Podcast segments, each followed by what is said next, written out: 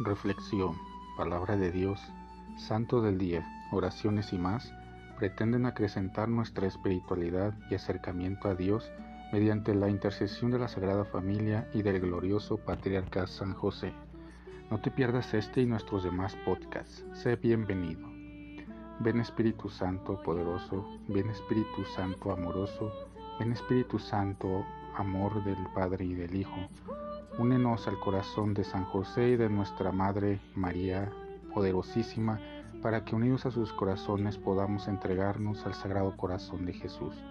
Danos la gracia de rezar cada día más y meditar tu palabra con más amor, con más fe y con más esperanza.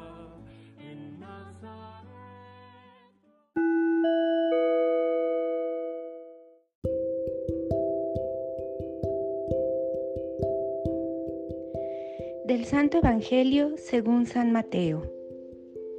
Gloria a ti, Señor. En aquel tiempo, mientras Jesús hablaba, se le acercó un jefe de la sinagoga, se postró ante él y le dijo, Señor, mi hija acaba de morir, pero ven tú a imponerle las manos y volverá a vivir. Jesús se levantó y lo siguió, acompañado de sus discípulos. Entonces, una mujer que padecía flujo de sangre desde hacía 12 años se le acercó por detrás y le tocó la orilla del manto, pues pensaba, con solo tocar su manto me curaré. Jesús, volviéndose, la miró y le dijo, Hija, ten confianza, tu fe te ha curado. Y en aquel mismo instante quedó curada la mujer.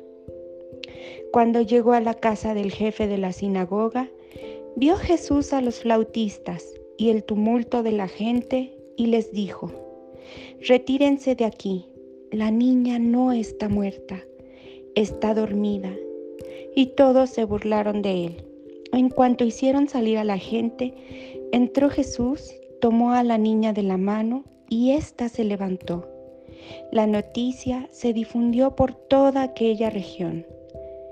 Palabra del Señor. Gloria a ti, Señor Jesús. Jesús y las mujeres. Jesús vivió entre la gente marginada de su tiempo, huérfanos y viudas, pobres y enfermos, prostitutas y cobradores de impuestos. Jesús fue para ellos su consuelo y su esperanza. Una mujer explotada por los médicos e imposibilitada para acercarse a nadie porque tenía flujo de sangre, se llena de valor y le toca el manto a Jesús. El drama de la mujer se debe a que la sangre es considerada como el flujo de la vida. Perder sangre volvía impuros porque la vida le pertenece a Dios. Las mujeres casadas no podían estar con sus maridos en los días de su regla y mucho menos una mujer que perdía sangre a diario. Jesús no la regaña, la llama hija lo cual expresa su profundo amor por las personas que más sufren. La contraparte está en el jefe de la sinagoga, incapaz de tener más fe, aunque recurre a Jesús como última posibilidad para su hijita enferma. A través de estos milagros, el Señor se muestra como dominador de la muerte y del mal. Dominador de la muerte cuando resucita la hija del jefe de la sinagoga dominador del mal, cuando rescata a la mujer enferma, porque le restituye su plena condición de mujer y parte del pueblo de Israel. Jesús sana todo lo que toca.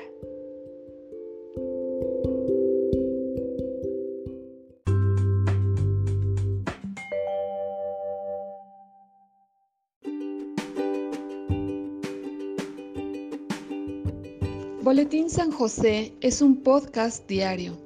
Síguelo para que forme parte de tu vida, te inspire y nutra con la reflexión de la palabra de Dios. Además, con Spotify puedes compartir este episodio y los demás con tus amigos en redes sociales.